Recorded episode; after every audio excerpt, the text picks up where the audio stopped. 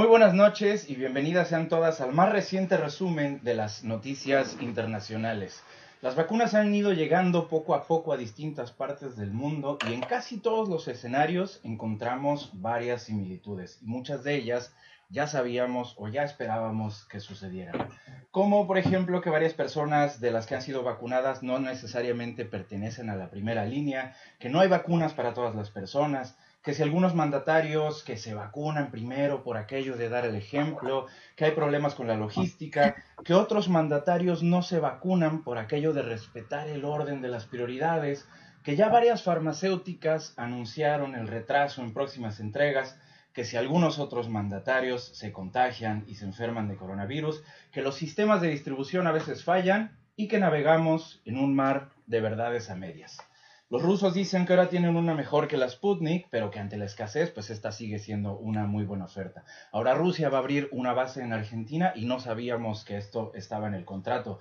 Los chinos dicen que su vacuna funciona y los números de la pandemia no dejan de ser alarmantes. Las nuevas cepas empiezan a ser detectadas en distintos países, las fiestas clandestinas, los casamientos masivos, en algunos casos fiestas organizadas por las mismas alcaldías, youtubers jugándole alberguillas y así nuestro paso por el mundo. Joe Biden suspende las deportaciones y la construcción del muro fronterizo junto al renovado compromiso de Centroamérica con México para frenar la migración. Portugal reelige a su presidente en primera vuelta. Fallece el periodista Larry King. Y en la conmemoración del Día de la Mujer en Honduras, cientos de mujeres salen a las calles a marchar en Tegucigalpa en rechazo al endurecimiento de la prohibición del aborto mientras que en Pakistán se aprueba una ley para castrar químicamente a violadores. En Chile absuelven a exagentes de Pinochet y en México Andrés Manuel López Obrador tiene coronavirus. Así les damos la bienvenida a una emisión más de El Catalejo, hoy 25 de enero de 2021.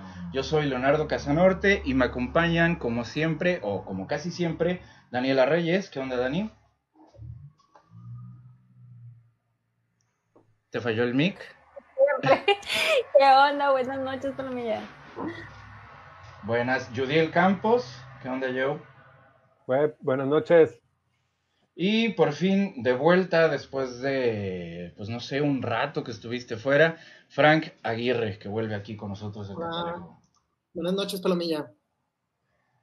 Bueno, pues nada, como saben, o por si no lo saben, El Catalejo es este programa donde comentamos algunas de las noticias más relevantes de la semana, según nos parecieron a nosotros, y vamos como de, eh, de lo internacional o nacional a lo local. Entonces, vamos a empezar con la primera, que está, bueno,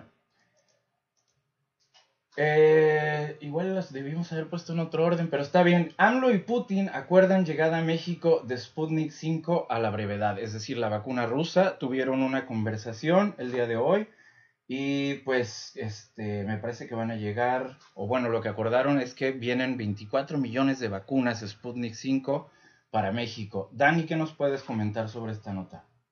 Pues eh, la eficacia, ¿no? Una de las cosas interesantes de esta vacuna es la eficacia. Vamos hace ratito fuera del aire, ¿no? 92% de eficacia es lo que se estima de esta vacuna. Eh, a lo que nos referimos con eficacia es que tanto funciona frente al coronavirus. Que tanto se enfrenta él, que tanto evita que se desarrolle la enfermedad de la COVID. Y eh, nada más para ponernos en perspectiva, la, la, eficacia de la Sputnik 5 es mucho más eficaz por 2% más que la que se ha estado aplicando ahora, ¿no? Las más de 650 mil dosis que se han aplicado hasta el momento en México eh, de, la, de la Pfizer BioNTech, ¿no? Em, y, que es un dato muy interesante, que se han aplicado a, 600, a 650 mil personas. Recordemos que a partir de esta semana deberían ya de empezar con la programación para las segundas dosis a, a esas 650 mil personas. Algunas aquí en Baja California Sur empiezan a partir de la primera semana de febrero entonces van, van a tiempo y lo que yo puedo concluir con mi comentario ¿no? sobre el Programa Nacional de Vacunación contra el, la COVID es que eh, uno de los puntos más, una de las discusiones más álgidas ¿no? y más polarizadas son eh, cómo es que se ha estado vacunando a, personal que no es del sistema de salud Y yo para poner en perspectiva, ¿no? A los que nos estén escuchando, a quienes nos están viendo en vivo, recordemos que vivimos en un sistema de salud hecho trizas, ¿no? Por varias décadas y por varios sexenios de distintos partidos. Eh, y eh, sin echar culpas ¿no? a, personas, es solo para entrar en contexto de que esta pandemia ¿no? nos, enfrenta en un, eh, nos enfrentamos con un sistema de salud quebrado y que está ¿no? en, en en un proceso, ¿no? De, de, según esto, ¿no? Por las políticas del gobierno federal actual, de reivindicarse y renovarse.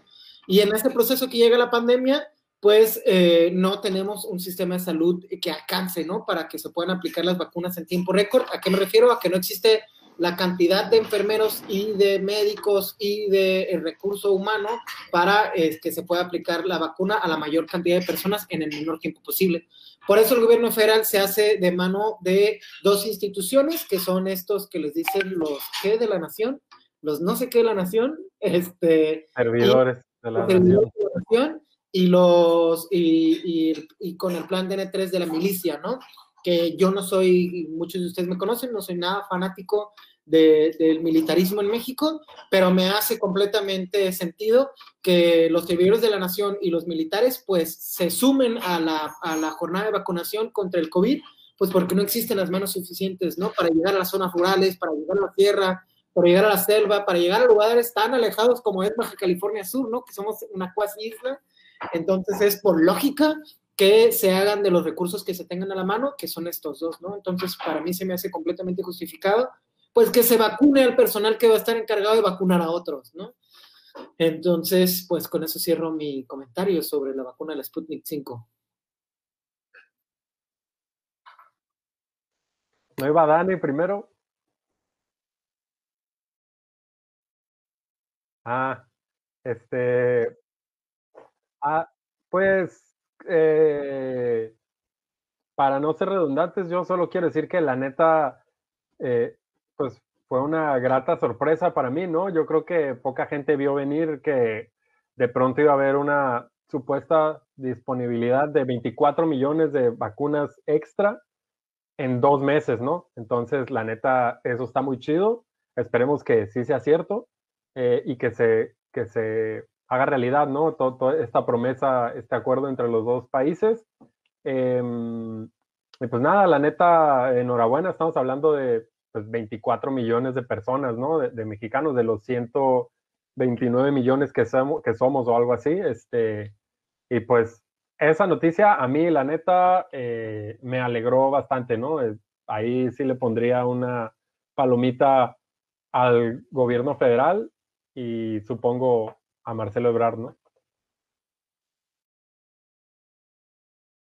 Yo nada más, eh, pues complementando un poquito, eh, yo a mí me sorprendió un chorro porque el 28 de diciembre yo me desperté así bien emocionada porque, eh, ay, no me acuerdo del nombre, pero es el director de No se mata la verdad, matando periodistas y él, él como es, escribe una columna y publicó, ¿no? Que se había llegado a un acuerdo con el gobierno ruso, que se iba a vacunar toda la población y yo me emocioné, yo me acababa de levantar, ¿no? Pero era una broma, era un chiste, ¿no? Del Día de los Inocentes.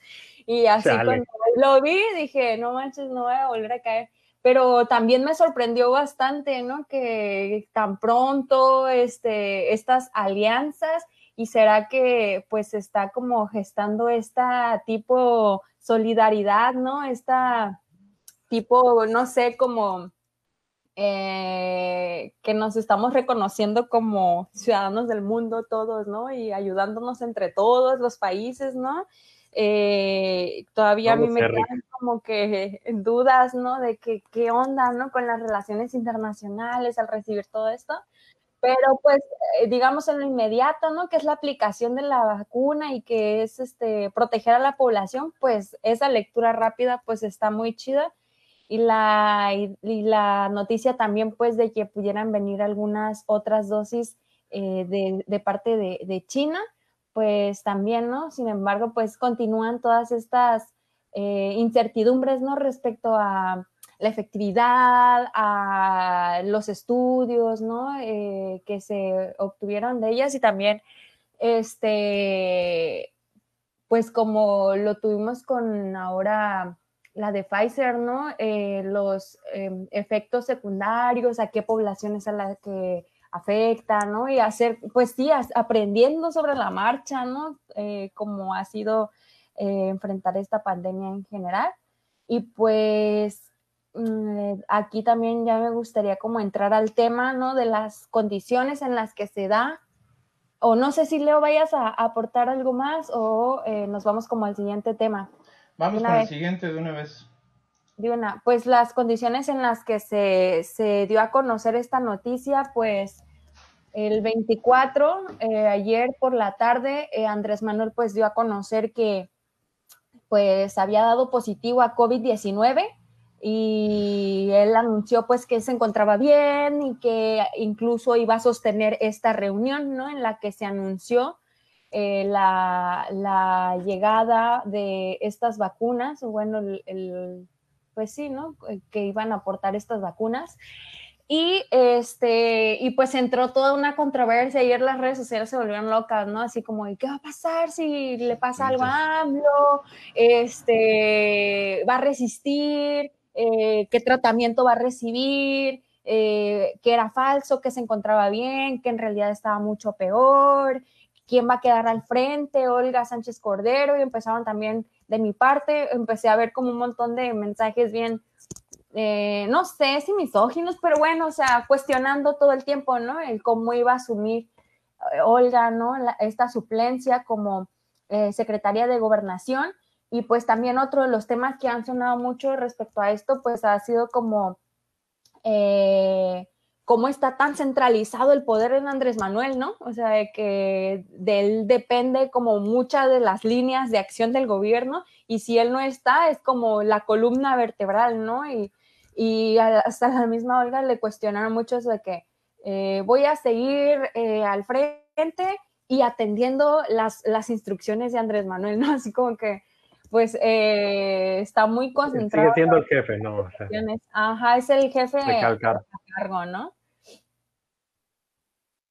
Oigan, perdón, si ya vamos a pasar a ese tema de, de AMLO con COVID, a mí sí me gustaría, de último aporte de lo de Rusia, ahorita que me, salió ahí el pensamiento cuando Dani dijo que llegamos, tal vez ya llegamos a ese momento donde todos nos tomemos de las manos, ¿no? Como humanidad y dejemos atrás la rivalidad. Yo, la neta, no, sería tan optimista y yo eh, diría que los, los, países que tengan recursos que les puedan ayudar para apuntalar sus intereses y, y su política global, pues lo van a hacer, ¿no? Como es natural.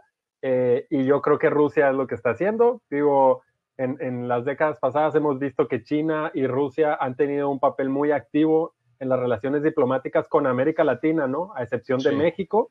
Eh, digamos, aquí se les había mantenido a raya y yo creo que para Rusia esta es una perfecta oportunidad para, pues, llegar de buenas, ¿no? Así, ¿qué onda? ¿Qué está pasando aquí en México? ¿Qué, que, se presta para hacer, ¿no? Entonces, a mí... Se presta Biden, ¿no? También así como que todo es... Sí, yo creo que, eh, digo, bienvenidas las vacunas, ¿no? La neta, lo importante es eso, pero yo creo que, que es parte también del juego, ¿no? O sea, va a dar para, para la, el poder suave que se dice, ¿no? De, de hacer crecer las relaciones y la influencia de, de otros países.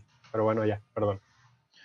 Y sobre eso, también en medio de toda la, polémica que generó en las redes, sobre todo el Twitter estaba, estaba completamente incendiado con respecto a la noticia de que Andrés Manuel tiene coronavirus. Por otro lado, a mí me llamó la atención que muchos diarios lo pusieron como una nota aparte, o sea, el revuelo fue más como en las redes, porque ves las portadas de muchos de los diarios y no está tan, tan a la vista, ¿no? Como uno podría esperar. Y sobre el tema de las vacunas rusas, de hecho, eh, hubo, pues a la par de la polémica de AMLO y la llamada y tal, este, una polémica también porque desestimaron o desmintieron a un empresario mexicano, Cosío, me parece, Alejandro Cosío, que según esto había comprado, había adquirido ya un montón de, vacunas Sputnik 5 y que incluso las había distribuido en millones. de estados. Ajá. Y luego salió Rusia a decir que, bueno, el eh, Sputnik a decir que, que, eso no era cierto. Y pues ahí se armó una super polémica que yo como que todavía no termino de entender. Incluso hace rato lo estaba viendo con, creo que con los periodistas, se llama el programa que lo, pues, lo invitaron, ¿no? Tuvieron una llamada con, con, este, con este personaje, Alejandro Cosío, y, y pues él decía que no, que, que por supuesto que las tiene y que incluso ya ha colocado, ¿no? Y que no entiende qué es lo que está pasando y que seguramente es este algún otro empresario cercano a alguna figura de gobierno tenía intereses y que por, por eso ahora lo están desmintiendo. En fin, no sé, una cosa que yo no, no termino de, de entender muy bien que está por ahí también en, en medio de toda la polémica. Frank, ¿quieres este, decir algo más sobre AMLO con COVID? Sí, eh, lo evidente, ¿no? Que todos hemos estado eh, leyendo, que desearle obviamente que se recupere, no se le desea mal a nadie, pero nada, ¿no? Esto era, esto era evidentemente esperado, alguien que se negó una y otra vez. Pasa el lanza, la neta. Repercusiones que tiene de manera comunicacional, ¿no? Mediática y, la, y el raciocinio, ¿no? Que hizo en muchas personas que que humildemente, ¿no? Y genuinamente creen en él, ¿no? Como la, única verdad que existe, que, lo ama, ¿no? Que lo adoran y que si él no se pone cubrebocas, yo no me voy a poner, y que si él minimiza, ¿no? La, la, COVID, pues yo también lo voy a hacer, y eso se multiplica por miles o por cientos de miles, ¿no? Y todos los casos que después se terminaron convirtiendo, ¿no? En personas con COVID, y quién sabe cuántos terminaron tres metros bajo tierra, ¿no?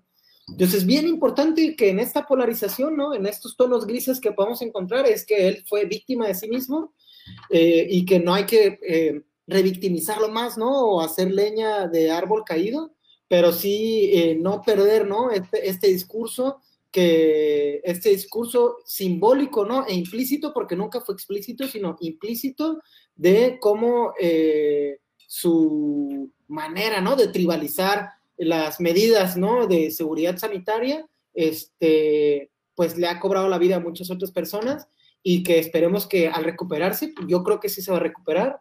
Em, y espero, ¿no? Que también que se recupere, pues tome más en serio, ¿no? Eh, eh, las medidas que su mismo eh, secretario, bueno, no secretario de salud, ¿no? El que está encargado de prevención en salud, Hugo López Gatel, pues ahora sí no sean no se dejen de ser eh, posturas encontradas, porque muchas veces tienen el paralelo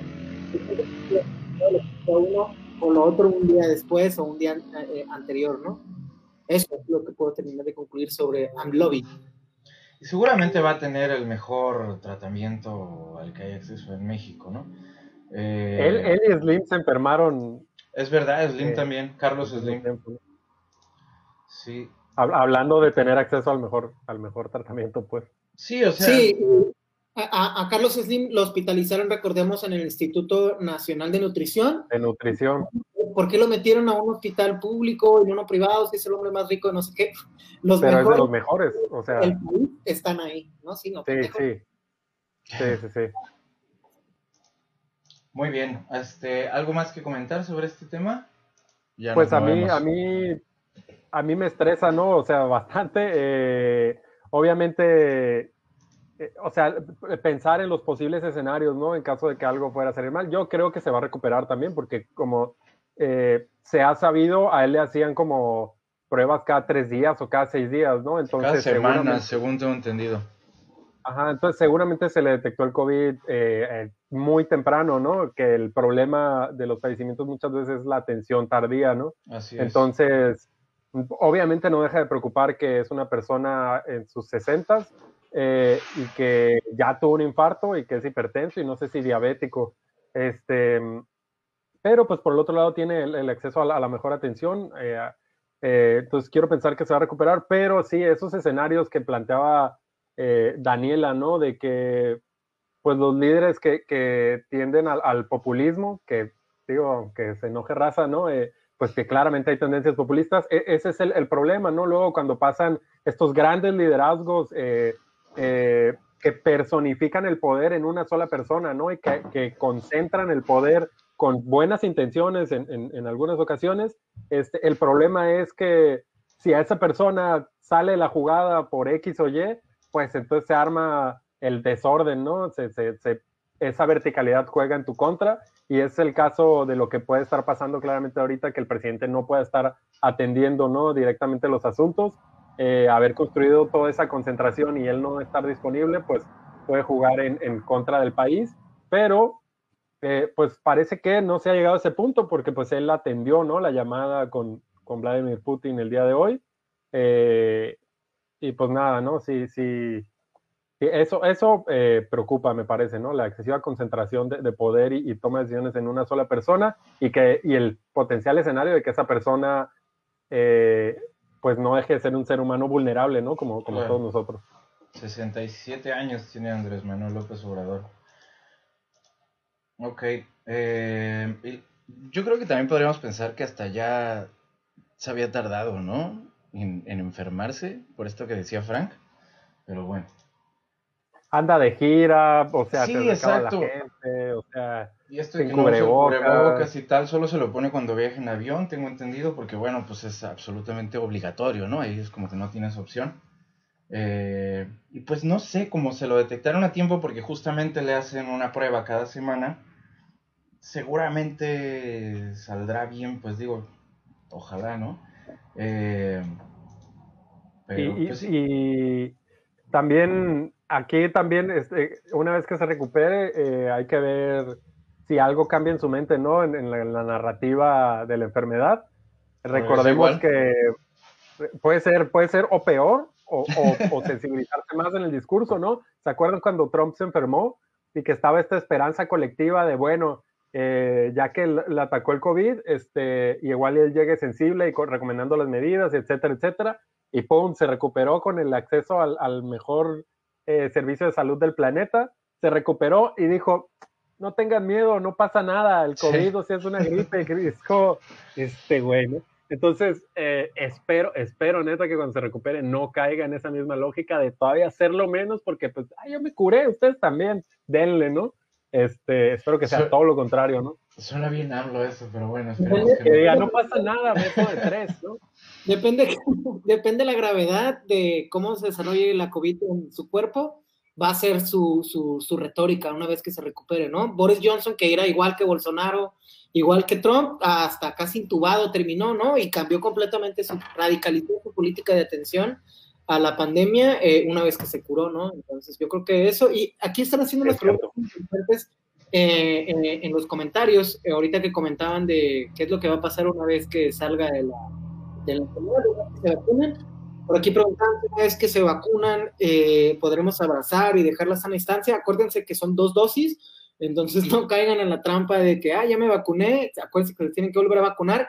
Y luego hay muchas cuestiones que ya cada quien va a asumir, ¿no? Personalmente, eh, qué tanto riesgo toma, porque no sabemos en qué fase estén los demás y quién sí se vacunó y quién no, porque no se ha comprobado que la vacuna dure el resto de la vida, ¿no? De hecho, en la mayoría de los papers científicos se cree que al igual que el virus de la influencia, nos vamos a tener que estar vacunando cada año, ¿no? Cada año una dosis o dos dosis, como la de la influenza, nos vamos a tener que estar vacunando entonces, pues yo no recomendaría más que con quien sepa, ¿no? Que en qué etapa se haya puesto la vacuna, este, qué tanto lleve, pues ahí andes de abrazado y de chocando la cheve y de besos de tres o de cuatro, ¿no?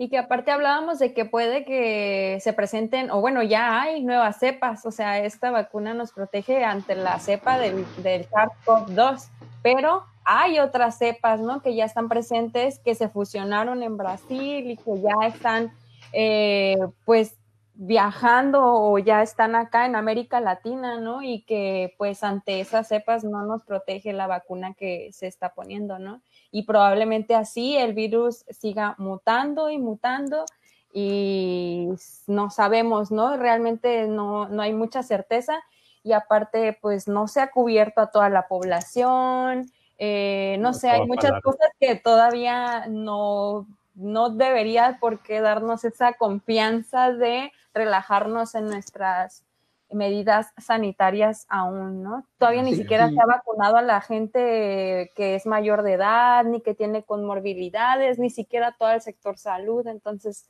yo creo que no, no deberíamos de relajarnos aún. No, preguntaban, si, preguntaban si, si, ya vamos a poder ¿no? dejar atrás una vez que, que esté lo de la vacuna, pero a la información que ha salido hasta ahora, me parece que no se sabe si la vacuna, eh, más bien parece ser que las vacunas no te, no te evitan eh, contagiarte el COVID, sino desarrollar COVID o desarrollarlo grave, ¿no? Entonces puede que adquieras el virus y que lo transmitas, este, tú vas bien, pero abrazas a alguien y a lo mejor se lo puedes transmitir a alguien que no está vacunado y puede irse la cadenita expandiendo todavía, ¿no?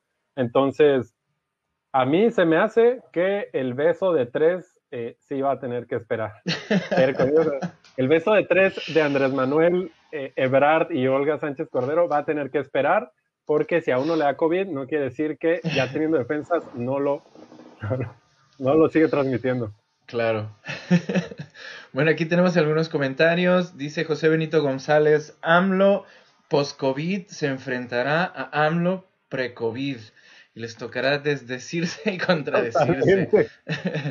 Efra Patiño, conociendo la maquinaria propagandística e ideológica de la 4T y el culto a la imagen que le han forjado, AMLO, AMLO, pasaría de Mesías a Santo en un 2x3. Deseamos su pronta recuperación. Eso traería problemas a nuestra endeble pluralidad y el futuro democrático de nuestro país. ¡Pum! Eh, Emilio Estrada, no, uno debe esperar a la segunda dosis, luego de la segunda dosis 15 días más. Después ya creo que están ahí respondiéndose entre comentarios. Eh, Emilio Estrada, un saludo a todos, saludos para ti Emilio, a mi mamá también que anda en la audiencia viéndolo en vivo, saludos mamá de Emilio. Saludos Emilio y a su jefa. Moni Lucero, aquí escuchando los chicos. Es bueno escuchar sus opiniones. Sonilú Pérez, y si la vacuna llega a tener una reacción, ¿puedes demandar a la farmacéutica? Eh, pues no, que yo sepa, ¿o sí? No, hay un montón como de... Tú aceptas, ¿no? Las condiciones.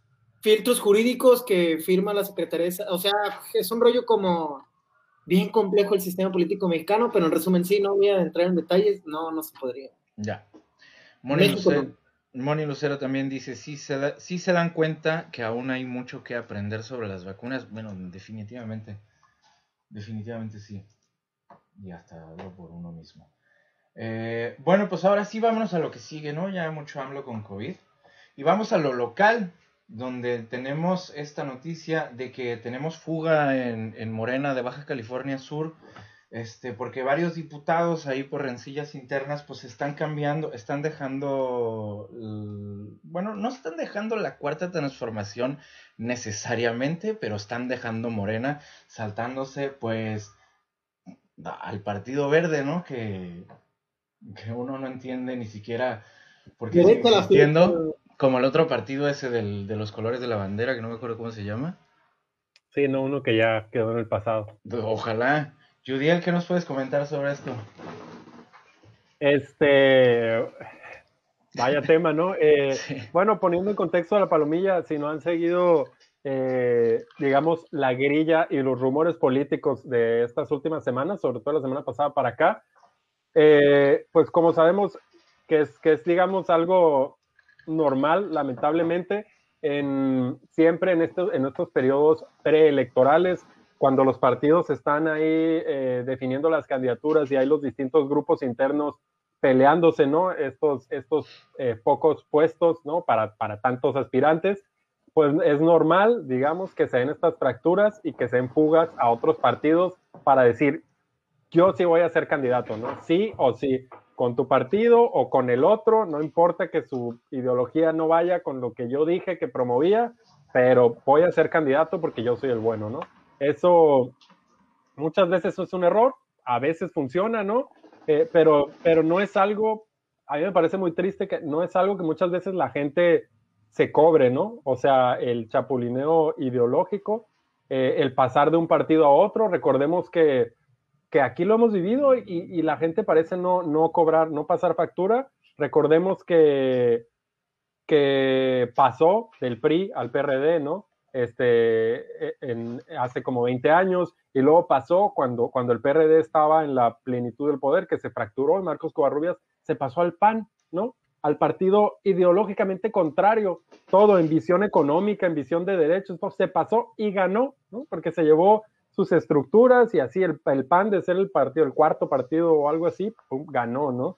Y, bueno, pues ahora este fenómeno parece estarse dando al interior de Morena, sobre todo entre los grupos que son eh, visiblemente relacionados a Leonel Cota y entre los grupos que son visiblemente relacionados a Víctor Castro, ¿no? Está el caso, ah, perdón, los rumores empezaron hace como una semana de que varios de ellos, al no obtener las candidaturas que estaban peleando, pues se pasarían al Partido Verde, ¿no? Eh, lo que están circulando eh, ahí, inclusive gente de la administración municipal eh, desde sus perfiles, es que pasarse al Partido Verde no es traicionar la cuarta transformación.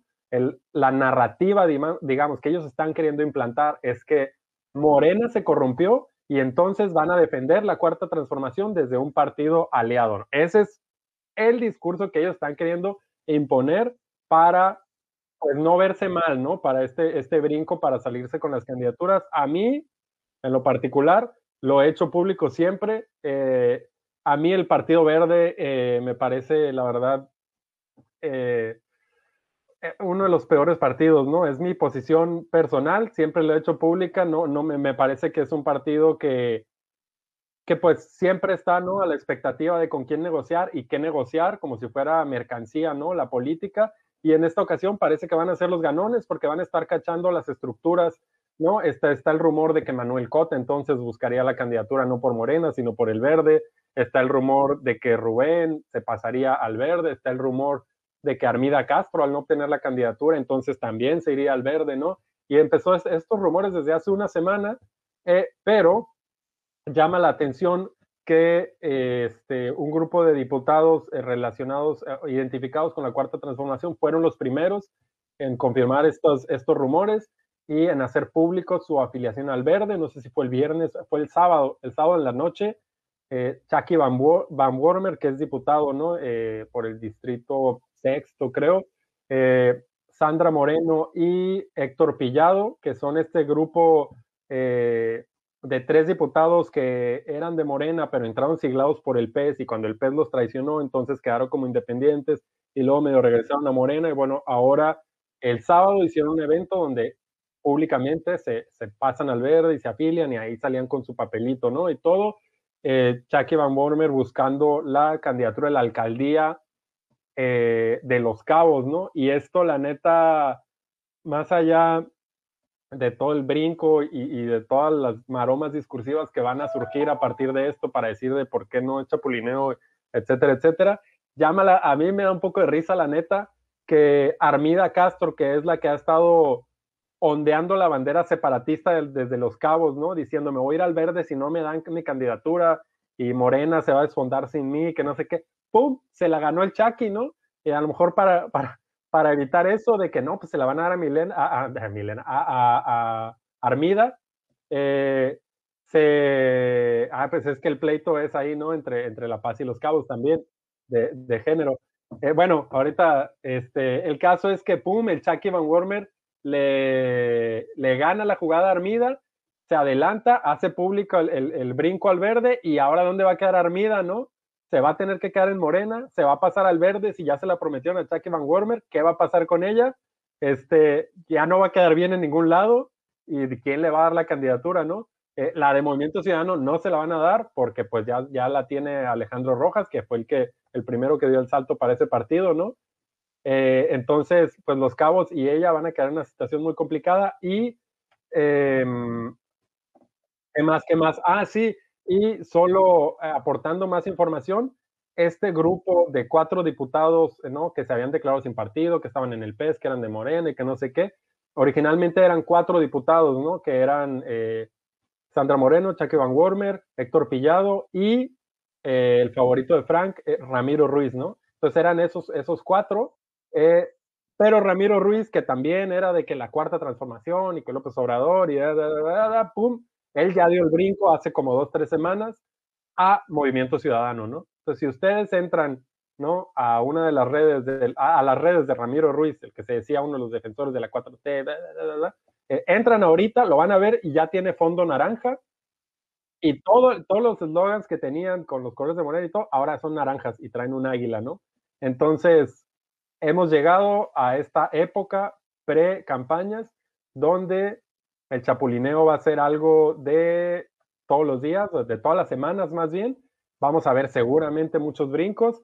Em, y a mí, pues, como este, persona involucrada en, las ciencias sociales y en la ciencia política, pues me parece frustrante que los partidos muchas veces no sean eh, entes ideológicos, que son lo que, lo que debieran ser, y sobre todo que nosotros como personas no reclamemos ¿no? la coherencia ideológica y que, y que podamos premiar, premiar a alguien que pasa de un partido a otro, eh, ¿no? A veces con, con, ideología opuesta, ¿no? Y, y que, no, no pasa nada, ¿no?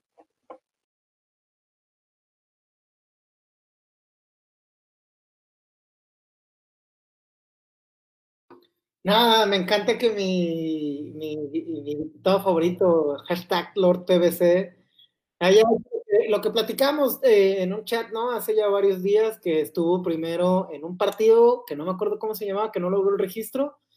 Eh, después estuvo eh, en el PRD, luego en Convergencia, antes de ser el Partido Movimiento Ciudadano, luego en PES Morena y ahora en Partido Movimiento Ciudadano, ¿no? Chéquense el nivel de chapulineo de este cabrón, que además es bien loco porque no va a ganar, ¿no? O sea, güey, no, ya lo hizo cuatro veces y la que ganó fue gracias a AMLO, entonces va a ser muy divertido. Este, a mí ya me gustaría que sean las campañas para poder sacar mi mini campaña, no, voto por quien quieras, menos por Ramiro Ruiz.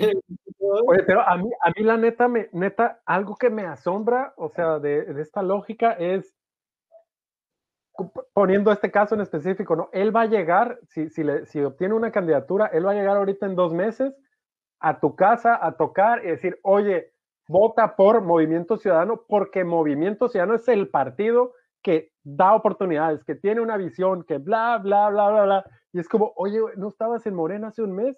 Oye, ¿no estabas en el PES hace seis meses? Oye, ¿no estabas en Convergencia hace como tres años? O sea, ¿cómo, cómo, cómo? no, no, no, pero entiendo, es que ahora sí. O sea, no, ajá, es que, pero, pero es que ahora sí, este sí es el bueno, pues, ¿no? Ahora sí créeme y vota por mí por este, ¿no? Y, PVC ah, y, para todos, PVC para todos. Sí, y algo, perdón, o sea, yo sé que ya he hablado mucho de, en este tema en lo específico, pero también algo que a mí también me frustra bastante es que las personas confían, ¿no? En un discurso y en una promesa electoral, eh, votan por un partido en específico, PAN, PRD, el que sea, eh, eliges a tu representante, ¿no? En un distrito o, a nivel federal o en el Senado, ¿no? Eh, lo eliges para que te represente y represente la ideología la cual promovió durante campaña, ¿no? Y la, y la cual eh, que, que, te llevó a votar por él, ¿no? Y entonces llegan y de pronto es, no, soy sin partido, o no, ahora soy del otro partido, del partido contrario, votaste por mí, te prometí impulsar tal ideología, pero pues no me convino durante el proceso y ya estoy en el otro, ¿no? Entonces, no voy a cumplir con esa agenda, ahora me paso a la otra, ¿no? Entonces, a mí me parece una práctica que no debería estar permitida, ¿no? Que legisladores, digo, aquí se denominan sin partido, ¿no? Cuando hacen ese brinco al interior, pero, pero, pero en fines prácticos operan para el partido al que se pasan, ¿no? Y eso a mí me parece grave porque es una especie de fraude ideológico, ¿no? A ti te vendieron una idea y tú votaste por esa idea y ya estando ahí se cambian de partido y benefician a otro partido y a otra estructura, a lo mejor que a ti te, te causa repulsión, ¿no? Que es totalmente lo contrario, a que atenta contra tus derechos, pero ahora la van a impulsar desde el poder, ¿no? Pero aparte, o sea, qué triste porque cuál legitimidad y cuál respetabilidad de las instituciones, ¿no? De los partidos como, como partidos y aparte, o sea, ¿cuál programa, cuál ideología, cuáles propuestas en los partidos? O sea, en el humanista yo no le recuerdo ni una sola línea. En el Partido Verde yo no recuerdo una sola línea, ¿no? O sea, el puro discurso de verde al humanista, a Nueva Alianza, a, o sea, ¿qué le conocemos? No tienen absolutamente ninguna agenda en particular por la que se distingan, un trabajo social, un, un trabajo social, ¿no? O sea, en la calle tampoco, ninguno de ellos tienen personajes, ni trabajo, ni propuestas, ni, ni nada, o sea, eh, y, lo que vemos, o bueno, lo que yo he, he, insistido, ¿no? Al ver todos estos chapulinazos hacia estos partidos que también reciben, ¿no? Que nomás están cachando ahí eh, a quienes no les dan las, las candidaturas para recibirlos con su capital político que tienen para eh, subsanar todo el recurso y el tiempo que se les da a los partidos políticos para que chambeen, ¿no? Todo ese tiempo para, presentar un programa, propuestas, trabajo en las elecciones y pues estos no hacen nada y nada más reciben, ahorita no están recibiendo a precandidatos que, bueno, a, aspirantes que ni siquiera como precandidatos, ¿no? Eh, calificaron, y como dice Frank, ¿no? Por la influencia, por el dinero, por lo que sea, ¿no? Y se mueven un chorro de cosas. Pero una de las más tristes que se me hacen a mí, ¿no? Es como pues también esta bandera de, de, la paridad de género, la violencia de género, esta bandera, ¿no? De cómo la usan eh, solamente para sus intereses, ¿no? Eh, para amenazar, como en el caso de Armida, ¿no? Este, que se presenta con Rosadelia Cota Montaño y citando a Rosario Castellanos y una onda muy loquísima, ¿no? Que tú dices, bueno, o sea, hablas de violencia de género y quieres que te apoyemos por ser mujer y todo, pero si traes ondas de corrupción detrás y, y, es parte de lo mismo, o sea, ¿con qué cara eh, navegas con esa bandera, ¿no? O sea, ¿cómo quieres que, no sé, que como mujeres eh, respaldemos algo así? Obviamente no, o sea, no vamos a respaldar más de lo mismo, ¿no? Realmente no representan ese cambio que debería de representar la paridad de género en acción, ¿no? En, en esta contienda electoral, sino que es más de lo mismo, ¿no? Y no, y solamente es una bandera pues política y, utilizada a conveniencia, ¿no? Para ganar el, cargo que quieren, ¿no? Para, pues sí, como emberrincharse con el, con el puesto que quieren todo el tiempo, ¿no? Y no hay un interés ni una, como dices, no hay nada más de fondo que el que, la lana, que llegar al poder y el poder por el poder, ¿no? Y, y es todo. Y eso es, súper triste. Me recuerda cómo Lorenia, Perla del PES utilizaban esta bandera en el Congreso también de la violencia política hacia las mujeres en el Congreso del Estado, cuando ellas en su ejercicio, pues, eh, nunca demostraron hacer política diferente, ¿no? Siempre traían detrás lo mismo, esta misma política, pues, misógina, corrupta y todo esto, ¿no? Entonces, pues qué triste, ¿no? Que, tengan esta oportunidad tan chida de las mujeres de participar en la política y que se desvirtúe, ¿no? Y que se utilice otra vez eh, con fines, pues personales luego, ¿no? Todo el tiempo. Yo solo agregaría, eh, yo solo agregaría que siempre que el Partido Verde se vaya con algún candidato, no votes por ese candidato, ¿no? Es un termómetro político negativo y nocivo y tóxico, ¿no? Siempre, güey, en la reforma energética, en las reformas estructurales de Peña Nieto y otras cosas exteriores, checa dónde estuvo el Partido Verde y te vas a dar cuenta que estuvo en todas las políticas antiderechos, en todas las políticas de minar la autonomía de las instituciones públicas, etcétera, etcétera, etcétera, ¿no? Entonces, pon atención al Partido Verde para no ir por él. ¿Te fijas cómo siempre han estado en esos escándalos, en esas mancuernas necesarias para dar la mayoría? Se benefician económica y políticamente, ¿no? Ahí viene a la sorda y ya cuando le chupan todo lo que pueden al que está en el poder, ¡pum! brincan al otro que saben que va a ganar, ¿no? O sea, han estado lejos con el PRI, han estado lejos con el PAN, ¿no? Ahora con Morena y ahora por la Libre y así, o sea, entonces, que, y al final se salen con la suya, ¿no? O sea, chupan al partido del poder este, hasta que ya, y a pum, al que sigue, ¿no? Brincan al otro perro, hablando del Partido Verde, ¿no?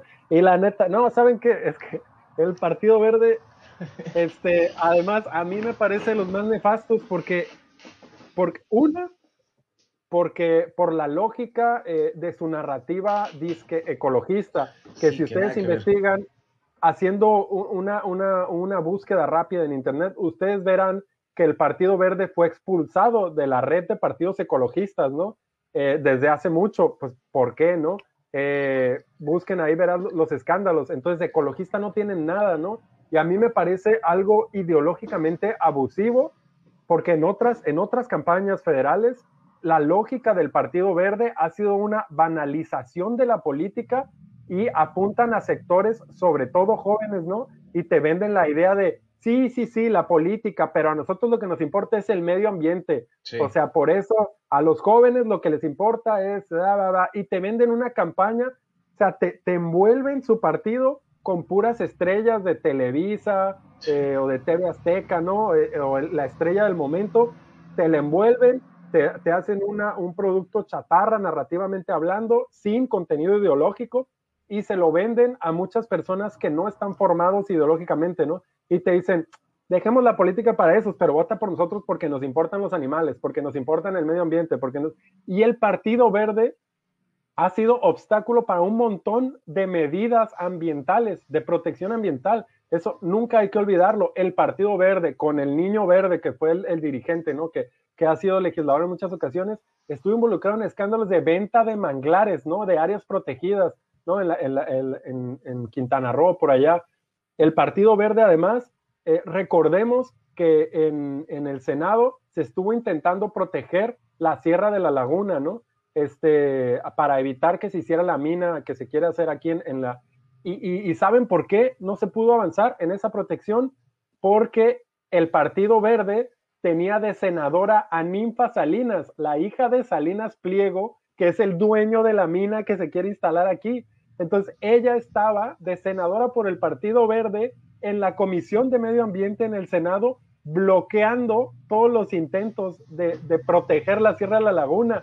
el Partido Verde, el principal eh, eh, partido político acechando la Sierra de la Laguna, ¿no? Y así pasa con materias de, animales, de plásticos, de contaminación, ¿no? El Partido Verde es exactamente lo contrario de lo que vende eh, y sigue siendo exitoso en salirse con la suya, ¿no?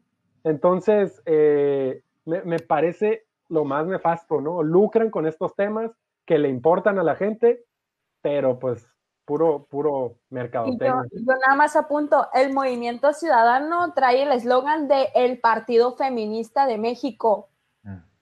Y pues eso hoy horrible es de verdad que se quieran movimientos sociales, que se quieran colgar y que, o sea, tan solo que se nombren así, o sea, qué pedo, o sea, que se ubiquen, ¿no? La neta. Da, da un chingo de, coraje como todos esos eslóganes y pues ideas que, venden. De verdad, es, es, una idea, es un espejismo, nada más. Lo único chido del Partido Verde son sus mochilas, güey, la neta sí duran Oigan, ¿se acuerdan, ¿se acuerdan del escándalo?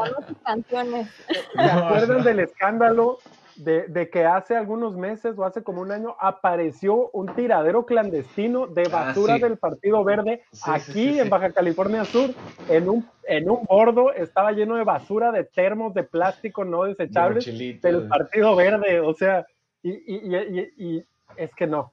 Yo, yo le pediría a la gente, eh, a la palomilla que nos está escuchando, hagan un ejercicio, este, por favor, pero piensen. todos, porque ese es el verde. No, pero, pero este, este en específico, porque es su, es su bandera. O sea, que hagan un ejercicio. ¿Qué causas ambientales ha impulsado o defendido el Partido Verde en Baja California Sur en las décadas que tiene de existir y de estar rotando en el poder y haber tenido regidores y todo eso? ¿Qué, cosas medioambientales ha defendido y protegido el Partido Verde aquí en La Paz o en Baja California Sur? Décadas de estar eh, en el juego político, ¿no? Y, por favor, ahí si se les viene a la mente, pónganos, ¿no? Que hayan sido efectivos para gestionar sus puestos de poder que han tenido para beneficio del medio ambiente.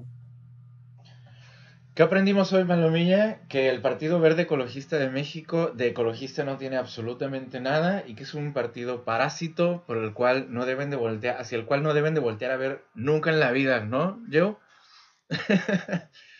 Y yo agregaría al PRI, como Daniela dijo, en realidad, o sea, claro, tenemos como esta especificidad del Partido Verde, ¿no? Que sí es como parásito y nomás anda por ahí pasando de un lado a otro.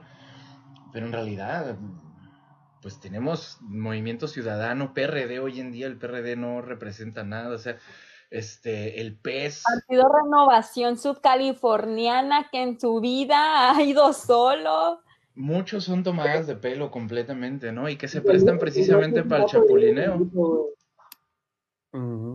El Partido Renovación Subcaliforniana, que mucha gente no ubica, está en el poder actualmente porque llegó con el PAN y la vez pasada también, y tienen regidores.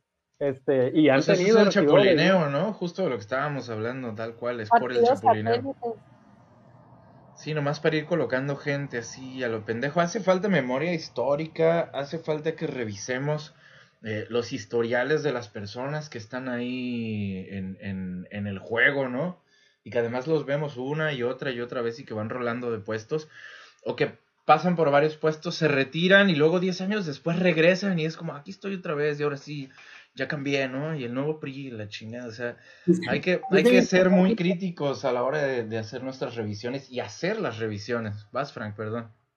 Dice mi papá que, que como lo que estás diciendo, ¿no? Que a veces vamos al municipio y, a la verga, es un déjà vu, así, es la, está la misma gente, güey, de hace como 20 años, güey, como, no hay políticos, verga.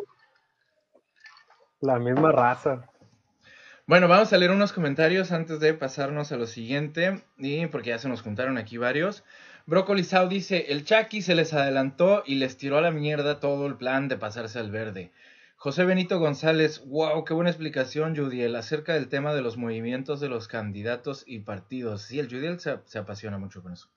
Eh, José Benito González dice otra vez, todos los diputados que se fueron en manada tenían fotos con AMLO y todos dicen, como bien lo, lo mencionó Lavinia, me voy del partido pero muy agradecido con AMLO, con él estamos bien. ¿Y eso qué? se pregunta uno. Marisol Aranda, hace falta más memoria política, sí sería otra cosa justamente, ¿no? Algo que comentábamos. Sonia Rodríguez, qué preocupante la facilidad con la que se van de un partido a otro y no pasa nada y luego que no nos acordemos. Marisol Aranda sigue, pero más preocupante que como sociedad no los confrontemos exactamente. José Benito González otra vez, porque entonces se debe reconocer que no tiene... Ah, creo que me perdí el contexto de este comentario. Marco Antonio Pérez Serrano dice, same shit, different day. Misma mierda, un día diferente. José Benito González, muy buen comentario de Daniela acerca de la participación política de las mujeres. Marisol Aranda, muy acertado. Oigan, ¿y qué sería del niño verde? Efra Patiño, acá en Mulegé hay un éxodo de chapulines del PANAL, partido en el poder, hacia el PT. ¿Qué puede aportar alguien que participa en una de las peores administraciones de la historia mulejinas? La postura de los partidos, lejos de protegerse y blindarse, ha sido receptora, lo cual no es muy bien visto por muchos militantes, ya que saben que serán desplazados por los arribistas. De nuevo y como siempre, varios serán los que tengan que tragar sapos y disciplinarse guardando silencio, pues estas nuevas especies invasoras, como la naturaleza, perdón, terminarán comiéndose a los endémicos con años de lucha y militancia, provocando desastrosas consecuencias al afectar su equilibrio. Toma. José Benito González. Oye, qué buen comentario. Sí, buenísimo. Eh, José Benito González, el otro día, mis amigos, perdón que me vaya rápido, pero es que llevamos ya 56 minutos. El otro día mis amigos me nominaron para hablar en público y el Partido Verde puso una manta atrás de mí con dos güeyes sosteniéndola. Gladys Navarro, pasando por acá a saludar. Saludos, Gladys. Y bueno, hasta ahí llegamos con este tema, salvo que ustedes deseen agregar alguna. Pero es que el partido. Ah, el partido verde. ¿Qué más, Judith? No, ya vamos a lo que sigue. Em, el viernes pasado, eh, varias eh, integrantes de distintas colectivas feministas estuvieron eh, manifestando en la plaza de la Procuraduría General de Justicia de Baja California Sur, pues demandando lo, lo que pues, la, demanda histórica que tienen las colectivas. Oh my god, creo que se trabó ¿Me trabé? Sí, ya regresaste. Ah, ¿y dónde, dónde nos quedamos? En la explanada.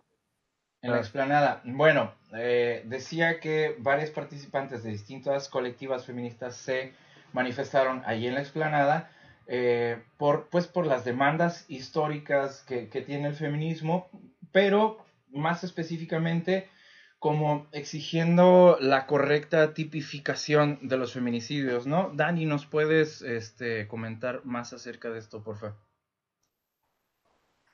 Ay, pues el viernes, como dices, ¿no? O sea, eh, la red de colectivas feministas pues convocó, ¿no? No se puede convocar públicamente, entonces nada más como que se instaló ahí en las afueras de la Procuraduría, porque no sé ustedes si recuerden, eh, pues ha estado bien agresivo, ¿no? Ha estado bien hardcore. Últimamente que empezaron a circular estas, eh, estos videos de denuncias eh, de situaciones de acoso en la vía pública, bueno, acoso callejero, este, también intentos de privación de la vida, o sea, había una señora que había visto cómo habían subido a la fuerza a una chava, ¿no?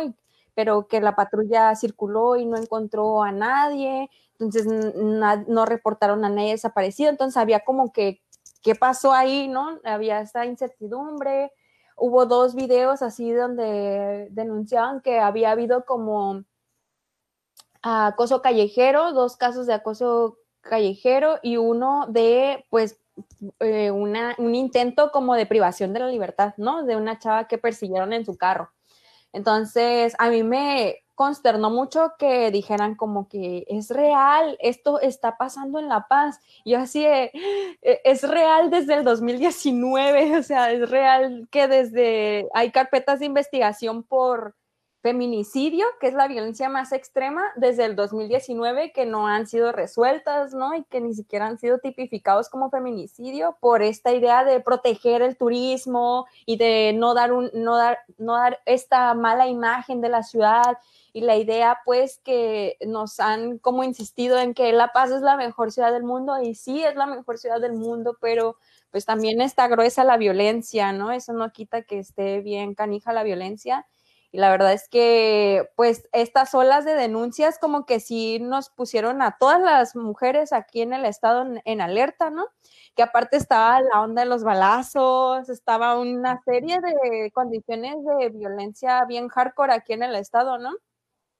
Y bueno, eh, en particular, la manifestación sí fue por la violencia feminicida principalmente, ¿no? Porque pues desde 2020 la Procuraduría solo ha notificado cuatro feminicidios en el estado, sin embargo hay al menos siete más feminicidios e intentos de feminicidios ahí mezclados eh, que se han catalogado como homicidios dolosos, eh, violación, como robo, como otras cosas que no sean feminicidios, ¿no? Para no activar esta alerta de género en el Estado y tapar, ¿no? Querer tapar el sol con un dedo porque las mujeres pues todos los días vivimos la violencia, ¿no? Al subirte a un transporte público, al caminar por una calle, al quedarte sola en tu casa ya también, ¿no? Como han sido los recientes casos.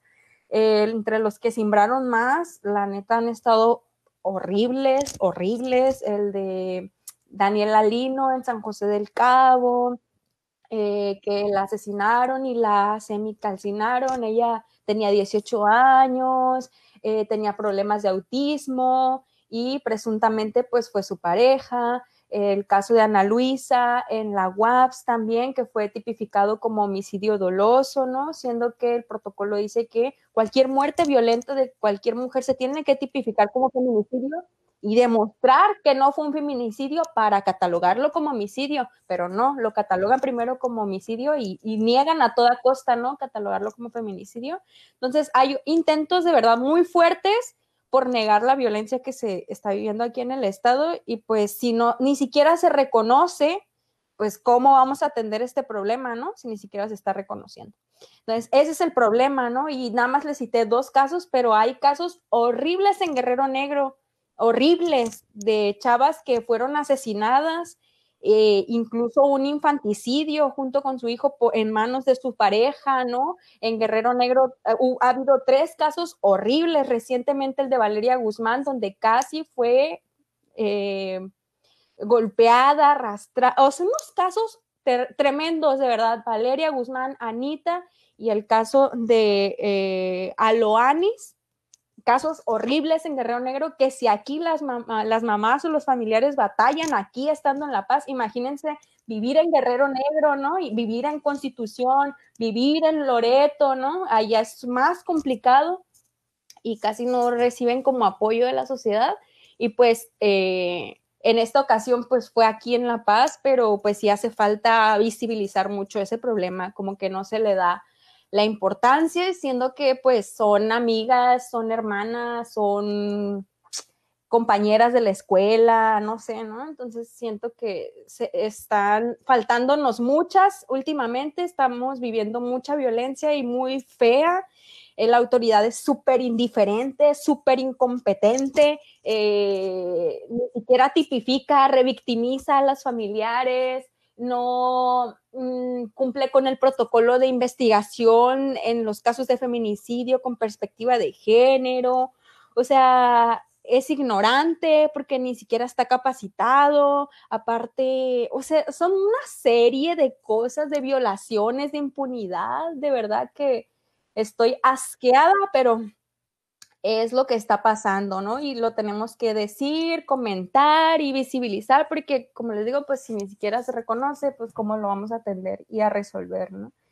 Y pues eso es un poco lo que pasó este viernes, eh, una manifestación contra la violencia feminicida en Baja California Sur y que estas carpetas pues no avanzan, ¿no? Solamente son carpetas de investigación que se archivan, nunca hay un imputado y si hay un imputado le dan prisión preventiva, pero lo sueltan a los días, ¿no? Porque no avanza, no hay, no hay datos de prueba que, puedan culminar en una sentencia, entonces los liberan. Y lo que ha dicho la familia de Daniela Lino es, pues si hay un feminicida libre, o sea, si no hay un responsable, pues hay más gente en peligro, ¿no? Y si hay feminicidios eh, desde 2019, pues hay mínimo una veintena de, feminicidas libres, ¿no? Que, que, pues nos ponen en peligro a todos y a todas.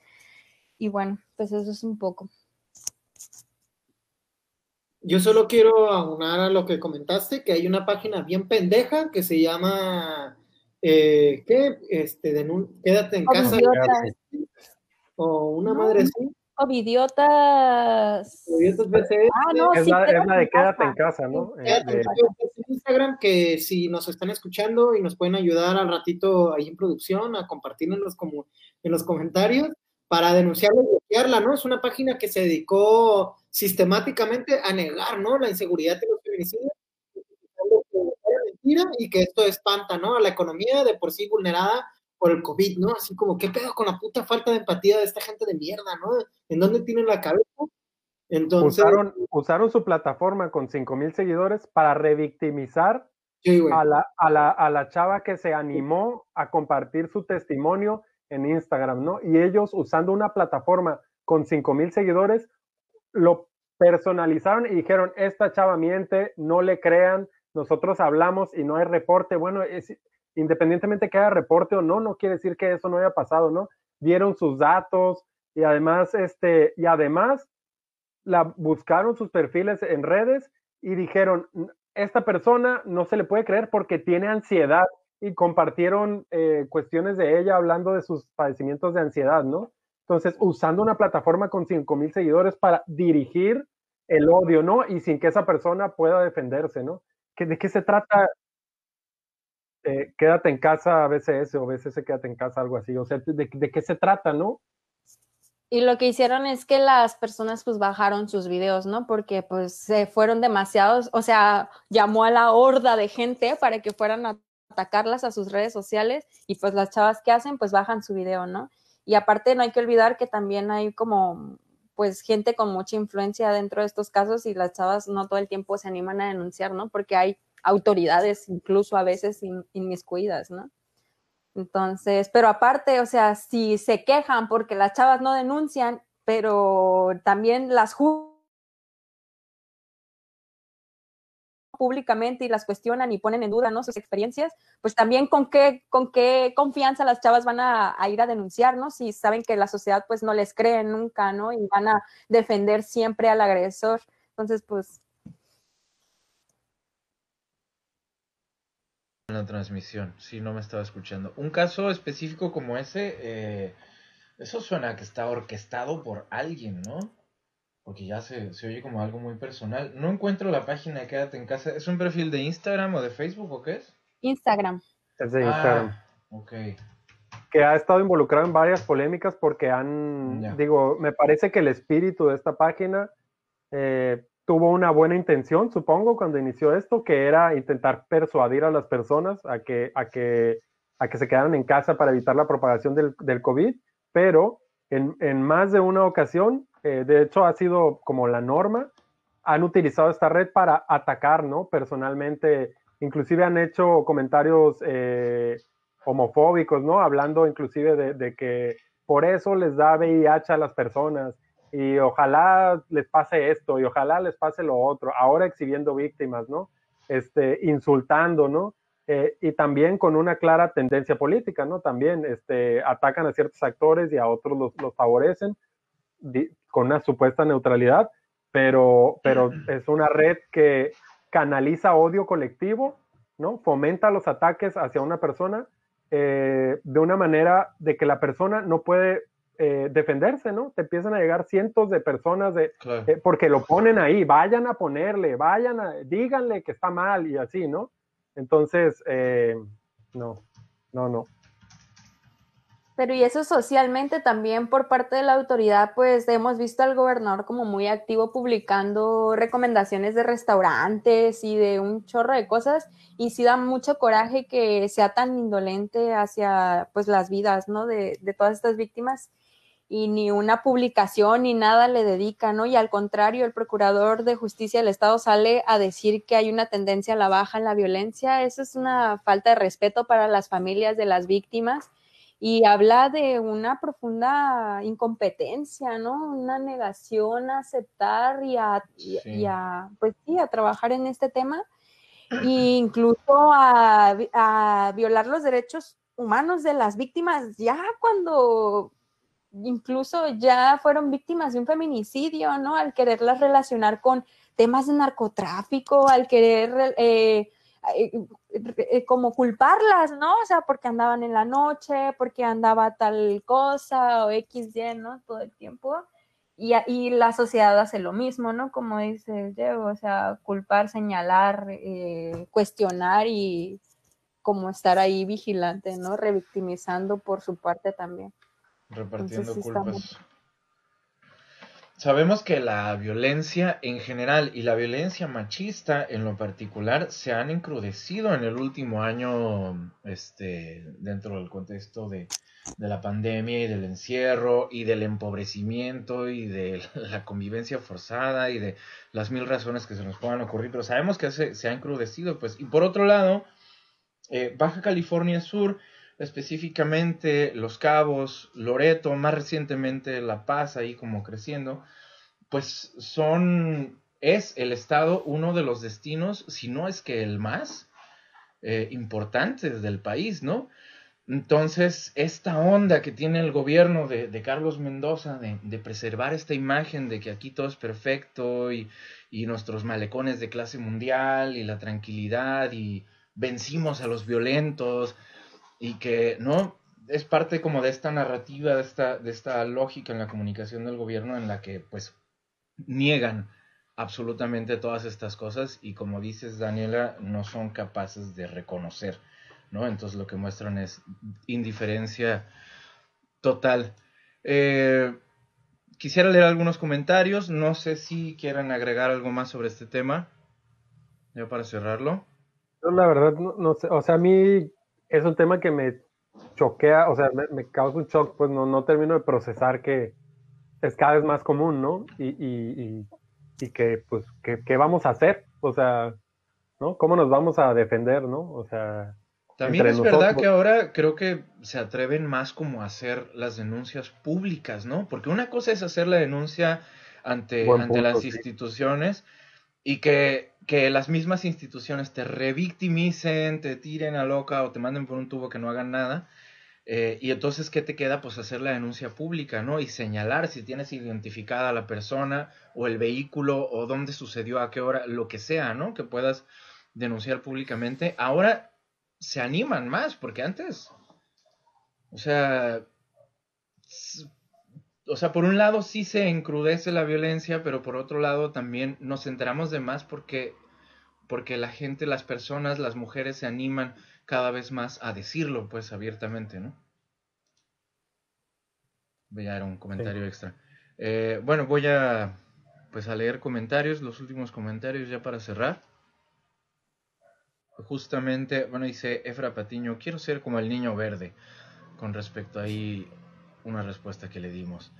Eh, Sonia Rodríguez, para no dañarle la imagen de pueblo bonito al Gober, justamente. Toño Martínez, saludos, saludos, Toño. Efra Patiño, otra vez. He llegado a creer que el fiscal es un inútil o no desea trabajar o ya de plano reciben órdenes para entorpecer las investigaciones, que no suena para nada extraño, ¿no? En el caso del feminicidio de Aulani Sánchez Lucero, madre de familia y estudiante universitaria del campus de la Universidad Autónoma de Baja California Sur en Guerrero Negro, quien además fue revictimizada, tiene un año. Un año y ni siquiera existe un imputado. ¿Cómo estará su carpeta? Igual tenemos una ejecución extrajudicial de un empleado de CFE a manos de la policía estatal. O sea, los gorilas del Gober lo asesinaron sin que hoy exista un imputado. Pues estos son casos muy graves, ¿no? Y es justamente de lo que estamos hablando. Sergio Pérez Serrano, felicidades a todos, excelente programa, en especial a Daniela, gracias, muchas gracias. Y pues bueno, ¿qué es Frank? Ah, ok, esta es la cuenta de Instagram. Ok, raza, pues ya saben, advertidos están que con esta cuenta aguas, ¿no? No hay que tomarla en serio, e incluso que... Y que aparte, ese día que, que, la chava denunció, ¿no? Eh, pues no es una cosa de ella, a mí me consta, ese día hubo cinco reportes de intentos de privación de la libertad. No me, no me sorprende que, que le haya, o sea, yo no tengo duda de que le haya pasado si hubo otros cinco incidentes ese día de intentos de privación de la libertad en la ciudad de La Paz. Entonces, yo no dudo, yo no dudo de su palabra, sinceramente, de ninguna mujer que denuncie. No es grato para uno salir a las redes sociales a decir que fuiste, eh, que, que, intentaron asaltarte, que intentaron robarte, que, o sea, no. Que te persiguieron y que la persona sigue ahí, ¿no? Como si nada en la calle circulando y que te ubica perfectamente. Así es. Así es. Pues lamentable situación. Eh, y nada, Marisol Aranda, gracias Daniela por compartirnos nuestra realidad, que creo que todas hemos sentido alguna vez ese miedo al salir de casa y creo que deberíamos de ser libres. Ajá, porque es justo lo que pedimos, queremos vivir tranquilas, o sea, es lo único que pedimos, poder vivir tranquilas, sentirnos seguras. Esa sensación de seguridad es lo que queremos sentir, no, no pedimos nada más, ¿no? Entonces, bueno, pues hemos llegado al final de este catalejo número 8, 25 de enero de 2020, 21. 21, 21, sigo atrapado en el año pasado, qué horror. Eh, y pues nada, muchas gracias por vernos, muchas gracias por estar aquí, por estar en los comentarios y generar la conversación ahí en la cajita de comentarios. Este, ya saben, estamos aquí todos los lunes o casi, casi todos los lunes a las 8 de la noche en el Catalejo para un resumen de las noticias internacionales y comentar las noticias nacionales y locales más destacadas que hayan sucedido durante la semana. Muchas gracias a Daniela, a Frank, a Yudiel por hacer este programa. Y gracias, pues, Palomilla. Ah, hay que recordar que, por favor, Palomilla, ayúdenos a compartir, ¿no? Los, las, eh, estamos en Instagram, que casi no lo usamos, estamos en Twitter, compartan esta página de Facebook para que la discusión se vuelva todavía más rica e, en cuanto a opiniones aquí en la caja de comentarios. La vez pasada que les pedimos esto, eh, algunas personas compartieron la fanpage de la fragata, ¿no? Y, y, la neta, muchas gracias a esas personas porque nos permiten llegar todavía a más personas. Y además sí hace la diferencia porque nosotros crecemos totalmente, de manera totalmente orgánica, ¿no? Aquí no hay patrocinios ni nada, entonces ni le inyectamos dinero ni nada. Entonces, todo es orgánico, cada like, cada compartida, cada comentario, realmente se agradece mucho. Lo, que gusten cooperar. Ah. Ahí luego hacemos una donadora para la fragata. No, no es cierto, ¿eh? todo, todo bien, lo hacemos por amor al arte. Pues eso, muchas gracias. Este, síganos en nuestras redes sociales, compartan. Nos vemos aquí el próximo lunes. Por ahí esperen el cartel de el próximo sablazo, que no sé exactamente cuándo va a ser, pero por ahí aparecerá el cartel, que es este otro programa que tenemos de debate con, con invitados. Y pues eso, muchas gracias otra vez y hasta la próxima. Gracias, Araí, también que, que nos escribió. Buenas noches. Buenas noches.